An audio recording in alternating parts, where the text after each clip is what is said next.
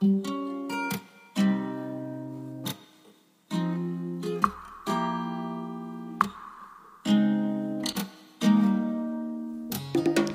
家好，欢迎来到八万七千问。这是一档与大家一起探索命理学的节目。我们未来也将不定期的邀请不同的命理师来分享他们眼中的世界，希望在这里遇到更多同好者、同行者，与我们一起用更丰富的视角体悟世界，感受人生。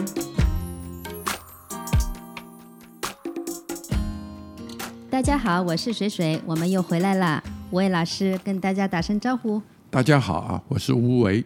嗯，那我们其实前几期啊，呃，前几期命题都开得很大，吴伟老师都说了，哎呀，就是水水把命题越开越大，越开越大。那我们这期这期呢，把这个命题收回来一点，我们聊聊一些具体的东西。那今天我们要聊的命题可能是大家都会非常感兴趣的，我们来聊聊财运。因为呢，现在就是大家也会感觉到有一些焦虑吧，无论是年轻人也好，中年人也好，大家在社会上就是工作的、学习的，总体上大家感觉到一种比较，嗯，也不能说绝对吧，但是有点经济下行的一种感受。然后呢，可能从业的也好，或者说。嗯，有一些失业的也好，大家都蛮迷茫的，也不知道未来，我们也不说很远吧，未来三五年到底会有一些什么变化？那我们不去论这么大的命题，我们从我们个人的自身来聊一聊，在这样的环境下，我们可以在呃结合自己的八字，能不能在财运上做一些调整也好，改善也好？这个我们跟吴伟老师今天具体的来聊一下。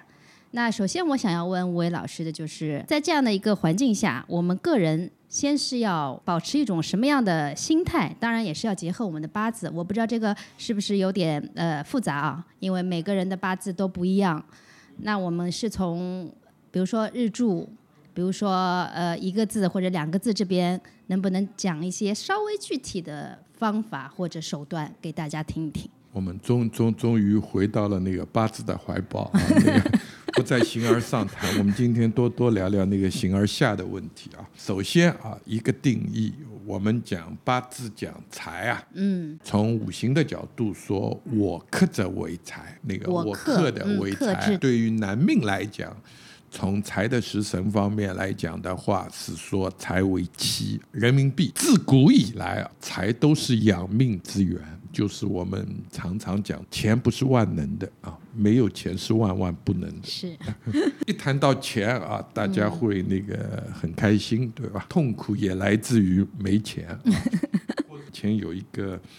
他们那个小品当中讲的，我死了，钱还没用完啊，这个也是个烦恼，对吧？钱太多也是个烦恼。其实从形而下讲，我先介绍一个所谓我们叫《葵花宝典》，梁师在命理课上谈的蛮多的。那么我们先讲天干，对食神有一点点了解的小伙伴啊，那个这个对你们会很容易看。对，大家我们先谈天干啊，天干，天干有四句话是一定要记的啊。一个就是说，叫应见艰难，杀见灾；若见比劫，是非来。啊，这个话怎么理解啊？应见艰难，应就是正应偏应的那个应啊。应啊，那么我生者为应。那么如果说天干你看到应，应见艰难。那个钱上，拜托大家可能就要少考虑一点了。这个很艰难，这个钱来的很难，挣钱很难，很难 啊，硬件艰难。那么杀见灾啊，那个是七杀的杀啊，嗯啊，同性的克我啊，杀。那么在八字当中非常之关注的重点的就是财杀是不能同根透的啊，这个是因为财生杀杀生理啊。那么这个是一个同根透，就是同一柱里面啊透出来，这个是一个非常重要的一个指标啊，杀见灾。嗯，那么若见比肩，比肩劫财，叫做是非来。就是如果你的八字里看到比肩劫财，就会有是非。哎，就透天干啊，透天干啊。那么就是说，你这个钱呐来的不太平。嗯，啊，不是说没钱。折腾。啊是呃不太平，嗯。说呃可能你跟别人要去分钱啊，嗯嗯或者说因为钱而跟别人朋友、亲戚同伴，对发生一些问题啊，包括你的那个兄弟姐妹啊，嗯。那个所以这是一个宝典。嗯。啊，那么这个准确率。呃，非常之高啊！如果论钱的话，这个这个指标非常高啊。那这三句话是要大家要熟背的啊，希望大家能够把它背下来。那么，其实从钱的角度去看，那么我们讲了天干，我再讲地支啊。那么地支我们在那个传统经典当中讲的也很清楚，让大家也背过所谓的入旺啊、入绝。嗯那么就是说，比如讲你的财啊，地支一定要有一个财的地，嗯，财这个呃，这个是比较的财运上应该是很好的。所谓财的地，那么生、旺、库皆可以。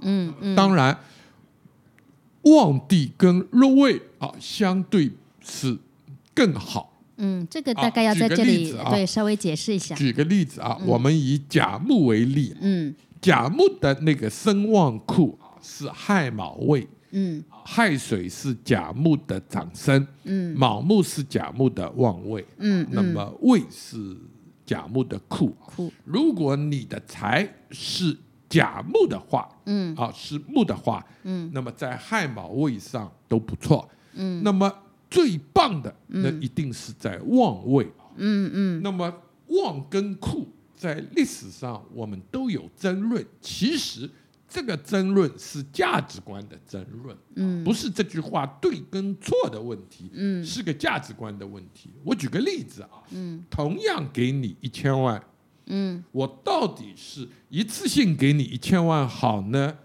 还是说我每年给你一百万好？嗯这个是一个仁者见仁，智者见智的问题啊。嗯那么如果问我答案，最好我肯定是选旺位的啊，就一千万一次性给我蛮好嘛。嗯为啥 T T 他他分个分个十年给我呢？嗯对吧？嗯那么当然有些求稳的小伙伴啊，嗯觉得说哎每年都能拿一点啊，这个而且拿的还不少，嗯。这个真棒。嗯。那么，所以这个是没有答案的啊，嗯。是那个各位听众你自己的一种判断选择啊。嗯。那么，如果说你的八字里面有一个带一个旺位嗯。啊，在地支里，嗯。那么带在比如讲月令的，那么三十岁前，嗯。对吧？嗯，带在比如讲我制作的，嗯。那么四十五岁前左右对吧？四十五岁，四十五岁左右，那么带在石柱的你晚年好。嗯那么，所以这个到底是你说你年轻的时候有钱好，还是晚年的好？这个也不归我们管，对吧？那个老天爷他他已经排好了，那么反正给你了，那你肯定是好，这是我的一个观点啊。嗯第二个，你有一个旺位，嗯并且不冲啊，还要补充啊，补充，嗯那么以现代来论，别去管它啥，反正你是一个基础的所谓叫做中产阶级，嗯那一定是有的啦。嗯那么中产阶级，我们再定个指标啊，嗯有时候那个。我发觉我们那个小伙伴在学习的时候，对的，就是嗯对钱这个东西很模糊，而且呢，大家讲话都没把门啊。嗯说开口闭口扔个八字出来，说看有钱嘛，啊，穷人 那个穷人，这个穷人啊，那个我常常讲，嗯，说你认为的穷人或者你认为的富人多少钱？对，那我们以前也听到过，对吧？那个我们那个王思聪曾经讲过啊，我交朋友从来不看钱的，对吧？总没我家有钱。嗯那他嘴里的没钱和我们日常人嘴里的没钱，这个肯定不是一个标准。啊，对，这个、这个不是一个层面在讲话啊，所以我们如果要学习学东西，那我还是讲这个是需要有一些客观的指标，讲话要负，对，要负责任。嗯那么我的指标是这么定的啊，我们先不以所谓的一线城市、两线城市来论，我们只论这个啊，就是说中产阶级在我这里的定义是说，你至少有一套不动产、一套房子，不论大小，嗯。不论地段。嗯嗯。那么第二个，你大概有一台车子，也不讲啥牌子，反正有台车即可。然后你有手上有三年到五年的所谓的，就是说平均工资线的存款。存款，嗯那么我以上海举例，上海我们现在大概平均工资在一万人民币左右。嗯，那么也就是说，你在上海有套房，有台车，嗯，余下你大概有个三五十万的存款。嗯嗯那么这个我把它定义成所谓的中产阶级的嗯，入门。大家反正不要去抠啊，这个只是一个大概的指标，对对对就是帮助你去理解基。本基本的那个平均水平是以这个为为为标准的啊。嗯那么当然就是说，如果我们简单粗暴的，就是说不以其他的行踪，还会或者说嗯格局的顺念，那么。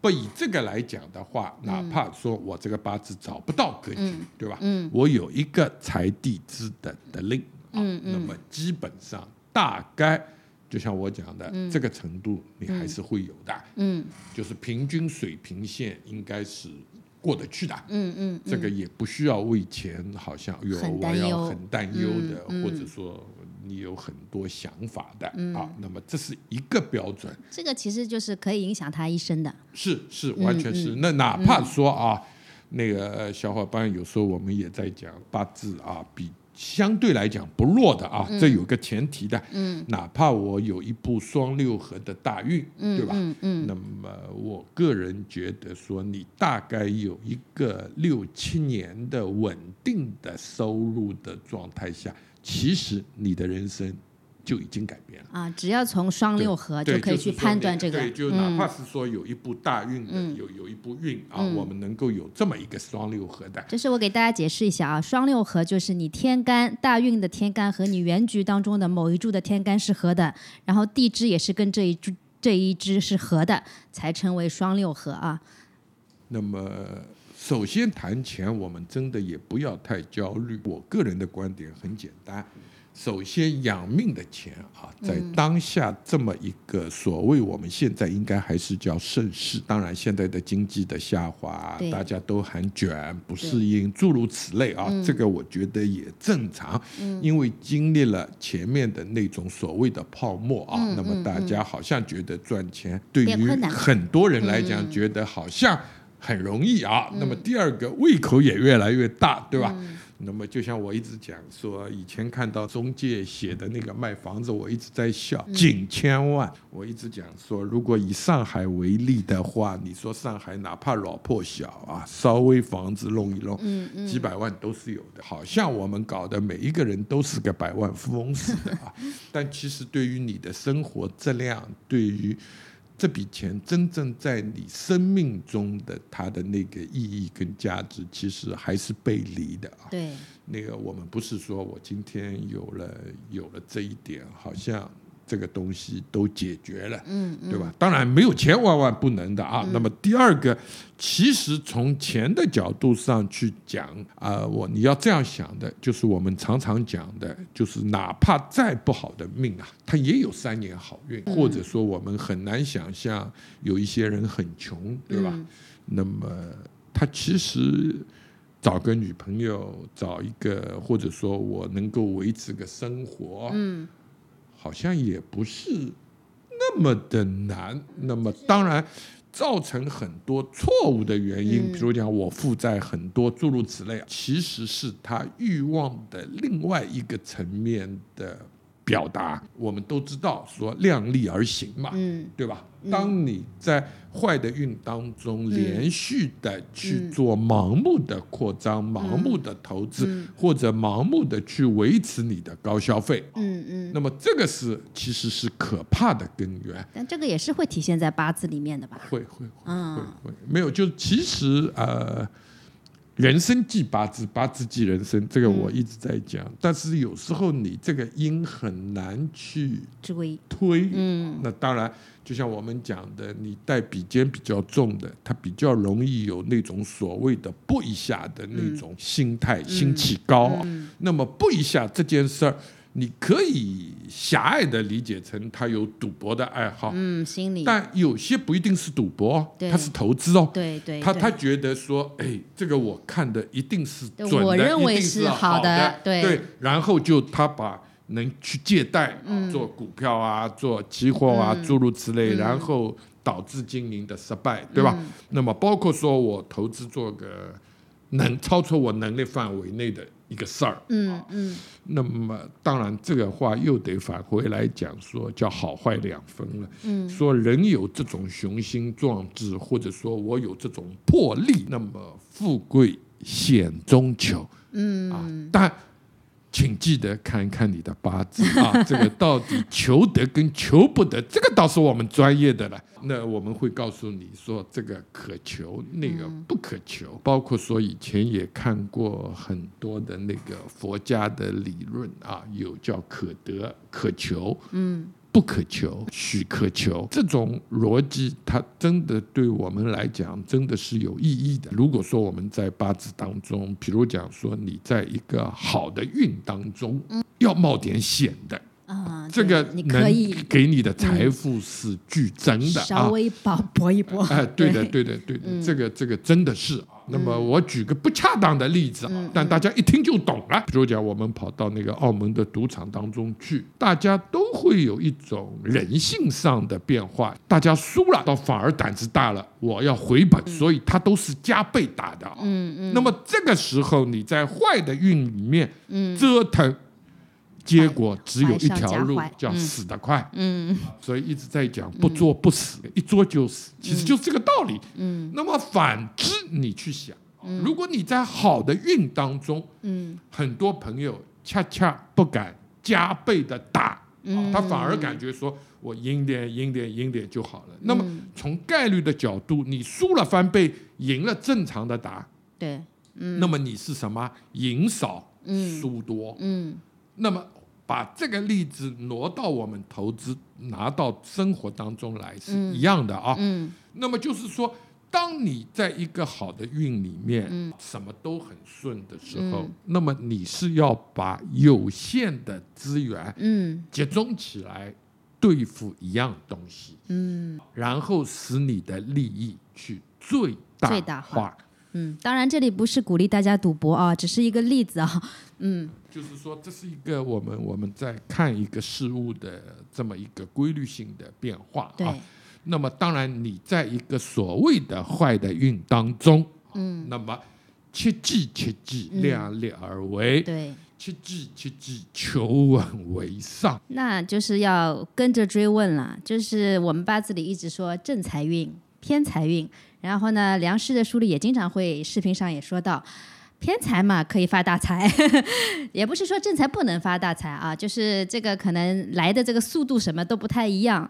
那这里我们可不可以聊聊哪些小伙伴他是比较适合走正财运的，然后哪些小伙伴他是比较走适合走偏财运的？啊，那个、嗯大家对正财的偏财有一些误解，啊、也不叫误解，其实是是是是没了解透了、嗯嗯啊。那个首先强调一个啊，在古人来讲，财呢，在古人的眼里，其实它不分正偏。那个为什么我们要分正偏啊？这个牵涉到格局，可能很多小伙伴忽略了这个啊，因为嗯讲到格局当中有一个叫顺用跟逆用的一个嗯关系啊。那么，但啊，所有的先贤，我们在钱上啊。嗯都没分过，说哪怕你说偏财，他要逆用嘛啊，嗯没有都没有，嗯这个都是说征用即可。嗯那么逻辑在哪儿呢？就是说钱这个东西是我们一直在讲的，是养命之源。对，第二件事情，其实来讲，呃你可以把钱化作另外一个思路，嗯就是我刻的。你也可以把它想成一种你的方法跟手段，你所拥有的方法跟手段，嗯所以这是人其实是必须要有的一个一个东西。对，嗯。所以当然偏财我们讲的叫做众生的财，或者叫众人的财，嗯就是我们讲它类似于做那种就是你不确定的钱。嗯，那么正财上班啊，对，正财就是说我基本上我嗯。知道，嗯。那么譬如讲说我能拿到什么补贴，对吧？我上班能拿多少工资，或者延伸到我开一家门店，那么我基本已经在这个业务平稳了，那我很清楚知道我每一天大概的收入是多少。嗯那么这个我们大概把它叫正财，嗯偏财是我不确定的。那么从正偏财的角度上来讲，也不是这样区分大小的。但赚钱的方式，那个还是哎、对，因为五行性的关系，比如讲还是有一些区别的。嗯，那么举个例子说，我们那个金命的人，嗯啊，是以木为财，嗯那么金克木啊，嗯金克木，它是什么呢？就好比说你砍柴啊，那么你砍柴呢，没的时候你很急，嗯那么会拿来砰砰砰砍两下，那么砍累了，你也就不砍了。嗯所以精明的人对于赚钱这件事儿本身而言，他的那种主观能动性啊，嗯不是太激烈的。哦他是就是类似于我们讲的叫得过且过，嗯或者有一点松松垮垮的，哦，原来精命是这样的。嗯它它可以延伸成这样的一种根据五行性啊。嗯那么，譬如讲，我再讲土土命的人啊，尤其是阳土、戊土啊嗯，，戊土戊土，那么戊土是和水土克水，对吧？土嗯克水的，那么这种你会很有趣啊。有时候那个你们这儿正好女孩子多，你到小菜场买菜啊，买菜。买菜的时候啊，就有一些摊主啊，帮你一称三块两毛二，他不抹零的。嗯。他说你给我就是三块两毛二，他说没有我找你，对吧？找八分他也愿意的。很多人不会的，有些人说、哎呀我就算了，对吧？哪怕说有些甚至于三块两毛二还不离奇啊，离奇的是人家比如讲说做生意的时候什么十万三千两百六十块，他说 六十块也不抹零的啊，这个才离奇。但这个一般都是土日主的。啊，啊为什么土克水啊？嗯是全部吸干的，啊，土对对水，嗯它是全控制的，一定要都哎吸收掉。哎，都都要拿掉的。嗯嗯所以它这种倒和你说所谓我们讲大方小气，倒没有一定必然的联系。当然，嗯我们笼统的讲，哦，这种人比较小气也可以，也过关。是它的但特性。对，嗯但如果我们讲的细腻一点，哦，嗯这个其实就是他的本性，就就有人天生不讲的。对啊，那么就像我讲的，土命人嗯他本身自己的界限、它的底线，嗯。他是规则分明的。嗯嗯，就我们既然讲好了啊，十万六千三百还有两百块，那你为啥不给我呢？这个一定是不对的。嗯。那讲到这里，把火呀、那个木呀这些都讲一讲吧，要不然小伙伴又说我的没听到。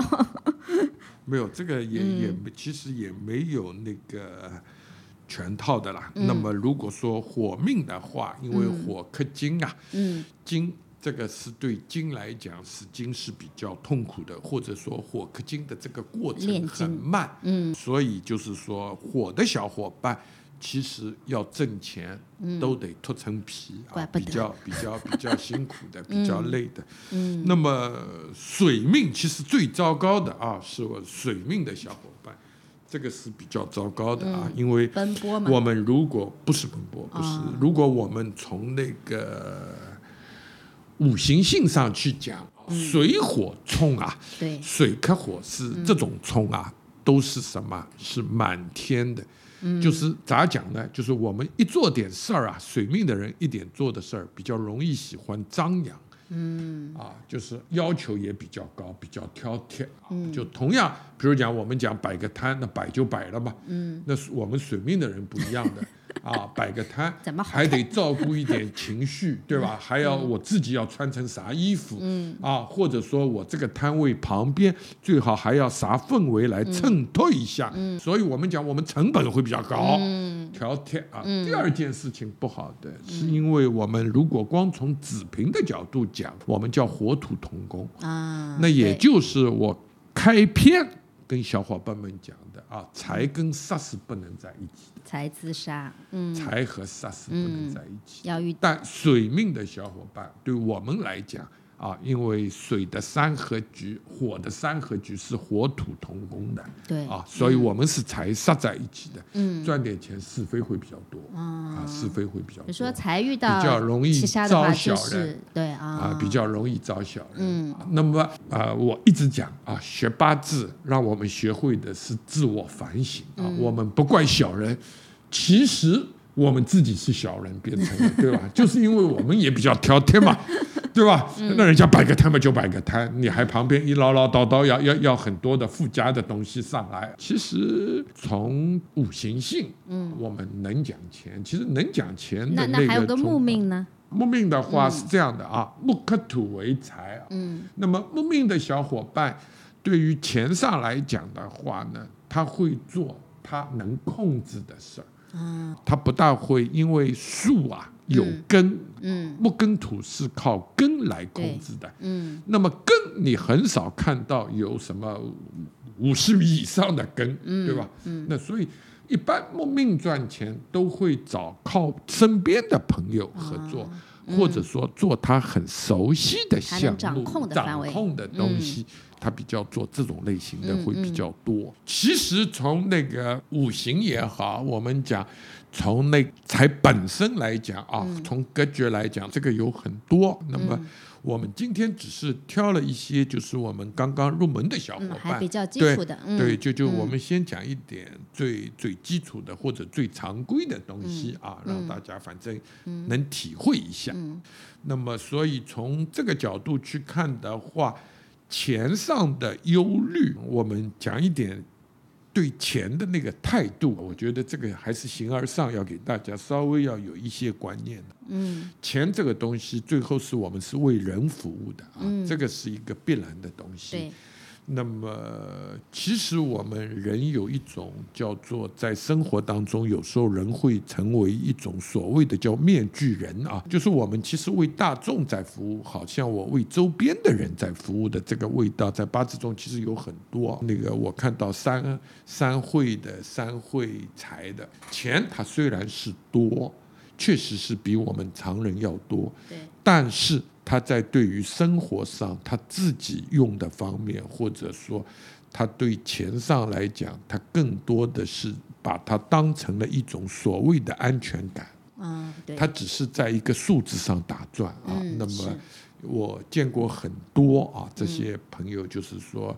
他比如讲，其实明明钱已经很很不错了，但是他也不会退休，他依然在这么勤勤恳恳的做啊，因为没有出安全感。门出门也非常之省，嗯。那个他完全把钱当成了一种符号或者所谓的安全感放在那儿，那我要问了，这个在八字上其实是不是也会有一定的体现？就这样，一定一定一定一定一嗯定一定一定，就是说他才一一个是有时候他是完全的才格。才格啊，，才格，嗯尤其是三会的，尤其是嗯三会通根的，啊就是我们讲他永远不会退休。嗯嗯。那么第二个，他其实没有把财真正意义上用到，就是我们讲的提高生活的那种幸福度。嗯嗯嗯他把财当成了一个符号，当成了一种救命稻草嗯这样子的一个生存。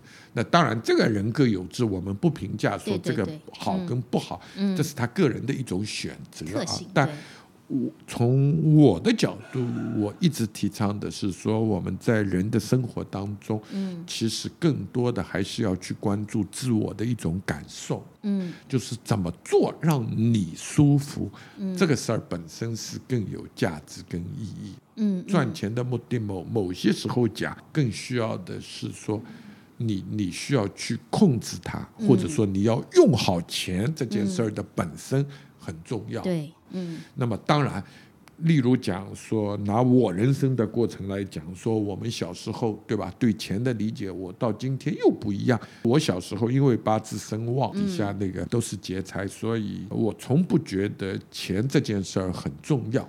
很小的时候，跟我父亲其实有过。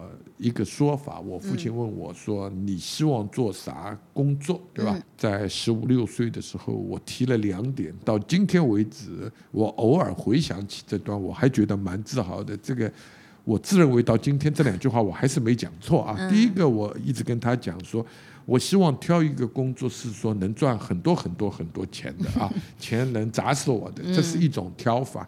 第二个挑法是说我希望去找一个我喜欢的工作。嗯嗯嗯那么从人生经历来讲，我其实选择的是后一种工作。嗯，我喜说啊，我欢的工作喜欢的嗯工作。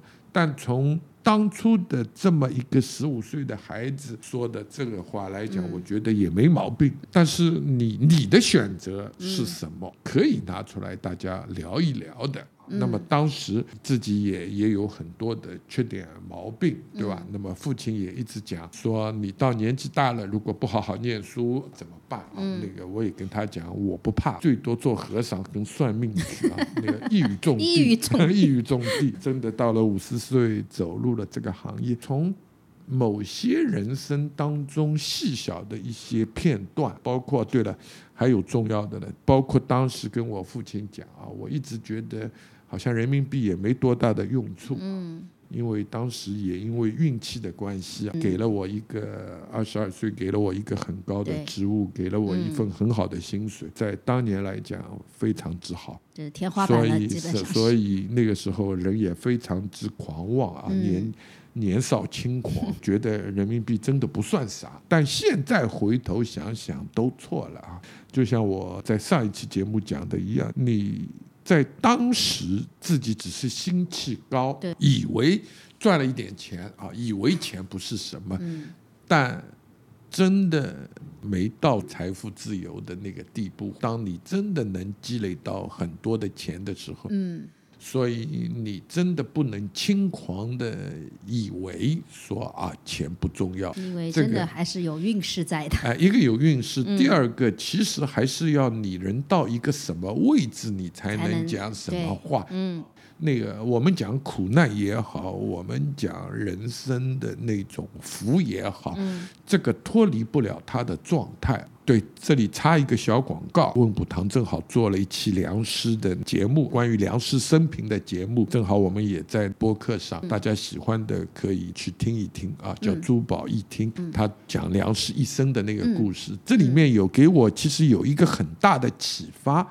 啊，我在做做这个节目的时候，那个我曾经想过，梁师因为讲自己是在魔窟运的时候到了台湾，木窟运对吧？木窟运对，嗯嗯就是他人生当中最颠沛流离的这个五年。嗯这五年他怎么过的？他吃了上顿不知道下顿，常常是因为买不起一个馒头而焦虑。嗯流离失所。那么第二个，他所有的住宿在五年当中，他睡过火车站。睡过公园，包括睡过很廉价的那种小旅馆，嗯但这个对他在五年中睡小旅馆已经是一个很好的很好的嗯那个地方了啊。我坚信听这个我们节目的小伙伴们嗯。都没有尝试过这样的生活，嗯。我们无法感同身受的嗯去讲他的这一份苦难啊，所以我你你没法去理解。我记得梁师他自己是说过，他其实是靠两部双六合的大运，就是发展起来的，是翻翻身的。那所以我就想问，就如果原局里面小伙伴是看不到财好的地方，比如说他也没有鲁王位，他也没有财格，甚至他是 财多身弱的，那这样的情况是不是呃在大运里我们也可以看一看，可以帮助他的一些指标，是是，一定甚是。至流年，甚至是流年。是是是，就双流会的流年吧。啊，就就是再差的人，嗯。啊，就像刚刚那个水水用一个很极端的例子，嗯，我坚信啊，听我们节目的小伙伴啊，你们中间找不出一个，这个我能跟你们打赌的啊，谁谁如果真的像水水那样的，你贴出来，我来帮你解决。啊 这这个这个不会的啦，这个我们也也没那么倒霉，就我觉得不会的。那个呃人都是人以群分，物以类聚，能能能聚在一起的，我们也不会这么大偏离。那假设有，就像我讲，你你的流年当中，其实依然是有那么。一二三四啊，至少有四个流年到五个流年的这么一个安定。那么如果说，当然我也讲了啊，我们这里也不会有那么大富大贵的啊，那个那个真的富到天上去的，这个我们也碰不到。我们如果普通人来讲的话，其实不用太焦虑啊。那么第一个，你发觉。不管我们讲七彩指路受伤，你有一个是缺陷，嗯，或者两个缺陷，嗯，再讲难听点，你有三个缺陷，嗯，那么请记住和你的缺陷去和解，嗯，这个很重要。我举例子啊，我们没有财旺位的，那你切记啊，那个我们就讲了，叫量力而为，就是古话来了，那么能节约的尽量节约点，精打细算一点，赚小钱，嗯。养命的小钱。还是容易的，嗯，别老想着有没有一个亿，嗯，对吧？你心里想着一个亿，那你一定是痛苦的。嗯，但你再想想，说我就这样子平平凡凡的，对吧？或者说我就打个工，安稳的，嗯，太太平平的，嗯，对吧？我去养家糊口的这点还是做得到的。那以前听过一个说法啊，就是你倒霉，其实你也倒霉不过三年。我不知道这个是不是有依据。然后呢，因为现在我身边也有很多小伙伴有失业的，有可能刚毕业找不到工作的，也有自己去创业，但是呢，第一步也走得不那么稳的。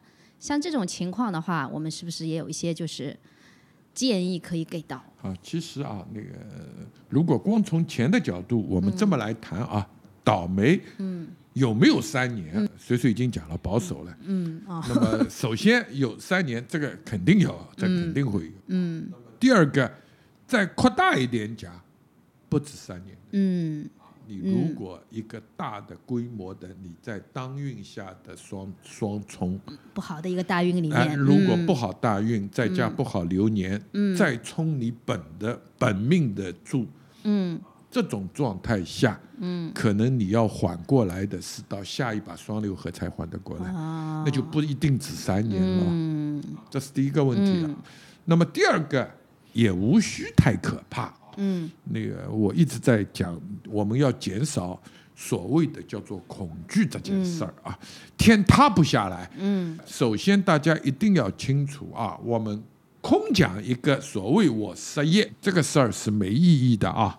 千万记住啊！有时候不是说没有工作，嗯，是你不愿意去做，嗯，这是两码事。对对。那么，比如讲年纪轻的时候，对吧？我一直讲那个，我挺喜欢那个王朔的一句话，说我们到了年纪大了，其实我们也年轻过，所以在年少轻狂的时候，你很多时候是不肯向这个世俗的世界去低低头的。那你觉得你天生就应该是做大事儿的？那么这种观点，某些时候我一直在讲，需要惊天畏地的。其实这个世界。有的是工作，嗯，问题是你肯不肯低下你这个高昂的那个头，高贵的头颅，嗯，这个是，如果你真的担忧你没有收入了，嗯。我坚信，给你一份散工，你也会去做的。那么，如果我们空喊口号，啥都不做，站在那儿喊“我就是失业了，我是全世界最悲催的人”，这个才是可悲的开始。当然了，我相信心灵的痛苦它是切实存在的，而且它对某每一个人来说，它的程度、它的感受都是不一样的。那我们这边在说的，其实不是呃说呃你都是无病呻吟啊，都是什么样，只是你要去找到一个方法，把这段。比较艰难的时候度过去，因为没有可能没有绝对的真正的山穷水尽，是一定是啊。那个其实从命理本身角度讲，确实人有大的灾难，大大的那个转折啊，这个毋庸置疑。嗯，那么当然说反过来讲，国运对吧，也是非常重要的一件事情。个人的命运。对那个，比如讲说，我们讲去年大家都封。封家里了，对于钱上的那个合理的安排，我们现在在好的运的时候，或者说好的环境下，说我们有底气都能赚到钱，对吧？所以也不怕。那么一碰到去年这种大的例子的时候，你突然会觉得我的朋友圈里很多都爆嘛，对吧？那有些都生活水准很好的啊，但是。他们都是我们叫寅吃毛粮，那个就是他们都是在透支着过着一种高幸福的生活的。那么这个去年他他一定是非常之惊恐，那突然那个米断了，水断了。但是就是说，这个东西还是需要，也是你对自己的一种合理的认知啊。有时候我们的感觉对自己对事物预知的那个判断是有缺陷的，对，或有的时候者说可能就是让你停下来，重新思考一下。啊因因为有了八字这个工具啊，有有有很多时候，我觉得说有了这个工具以后，真的还是蛮好的。嗯，就是说，你确实有时候是需要去看一看你的底色是什么，对吧？那么嗯你对于金钱上有一个合理的安排、啊。有些就像我讲的，这个是天道，你说公平，我觉得绝对公平，嗯但它也有所谓我们世人间认为的不公平，嗯对吧？有些人就就有钱。对吧？有些人可以寅吃卯粮的，对吧？但但为什么我不可以？这个这个问题你也别可能要问我跟服业什么这些联啊系起来。对这个你也不用问我，我也没。法给你一个标准答案。为什么他可以，你不可以，对吧？那么但但反过来讲，这个东西就是说一个合理性的安排跟支出，这是第一个。第二个就是你的心理预期。对，这个也非常之重要。就像我讲的，有时候我们会有一些困难。嗯，那么就像我刚刚举例子的一样，就比如讲说，我是个大学生，对吧？家里条件也蛮好，我现在失业了，是我承认说啊，你会觉得这个不是太妥当。嗯，那么或者说你心里有一些烦恼，那我更多的劝你是说，不要把它看成一种烦恼。你至少还有爸爸妈妈在养着你，或者说你的生活其实还是不用担忧的。在这种情况下，我的财运不是挺好，那你怎么办呢？那我个人觉得你可以去学点东西，嗯对，学点那你技能啊你学学点点技能啊，对吧？嗯哪怕我我再讲，你出门找个散工去做做，嗯我不一定是认为你是向世俗低头，我不这么认为，嗯反而我觉得说你可以把它看作是。你跟这个社会在学习人情世故，哎，或者说交流。对，嗯，跟社会的一种融合，对或者说对你父母而言是你的一种姿态，嗯，不是躺在那儿说我有困难，而是说你真的有勇气去改变你的现状，改变你一点点的东西，嗯，去动起来，而不要停留在想和困难面前趴倒，对。这个我觉得不妥。对，像这样的时候，你就努力的让自己动起来，然后可能可以结合一下自己的八字看一看。比如说，我觉得就是我的状态走到正好这一步大运走到天地中分，就是天比地冲嘛。然后当时我是觉得，就是可能一切事情都不是很顺利，身体嘛也不太好，事业嘛也不太好。但是你现在就是走了两三年以后，你倒过来看，哎，它其实是让你停下来去反思一些东西，然后是让你在这里好好养身体，好好养心态，你才能再往前面走。所以小伙伴们也不用太焦虑，就是我们刚刚也讲了，没有绝对的山穷水尽。虽然我们今天也没有说把八字里面要怎么去看你的财运啊，怎么发展说的很具体，但是起码我们抛了一个角度出来，呃，让大家能够有一些思考吧。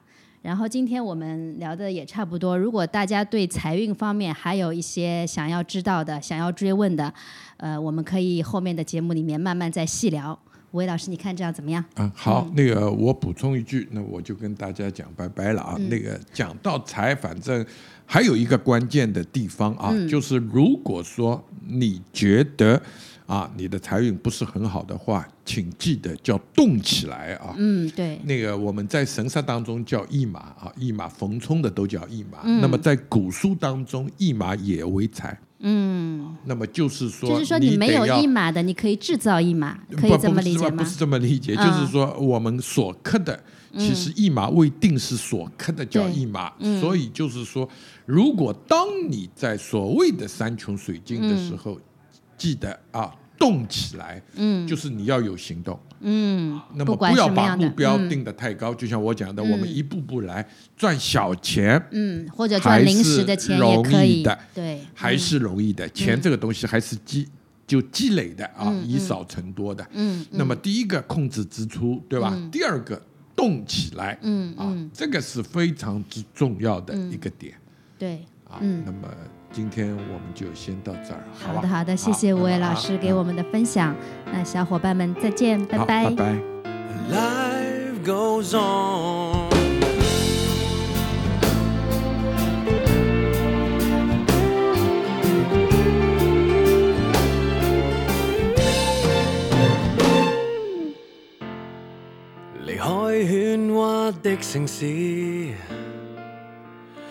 这阙歌衬托出色往事。琴声天天呼唤我，边唱边走，照哼 radio 啦。雪白变得淡黄，那是晚空月光，从简单中看迷惘。同行在这客套城堡，游戏总有悲。人海中漂泊，徘徊在这狭窄长梯，有高总有低，如不懂心计，能珍惜一切。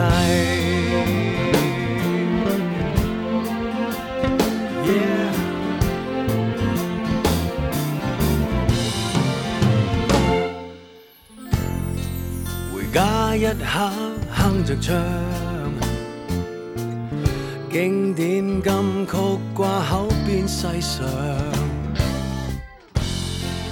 如果一天失落了，伤过的他更懂得快乐。雪白变得淡黄。那是晚空月光，来解前看。同行在这客套城堡，游戏总有悲，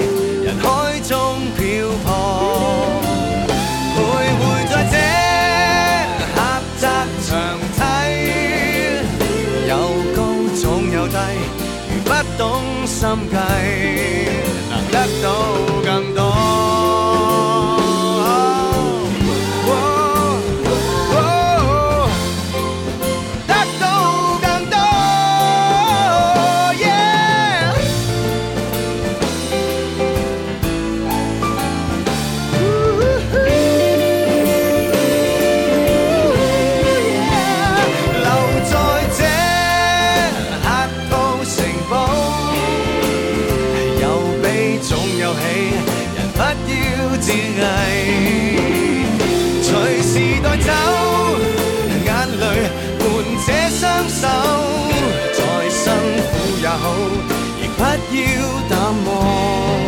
前景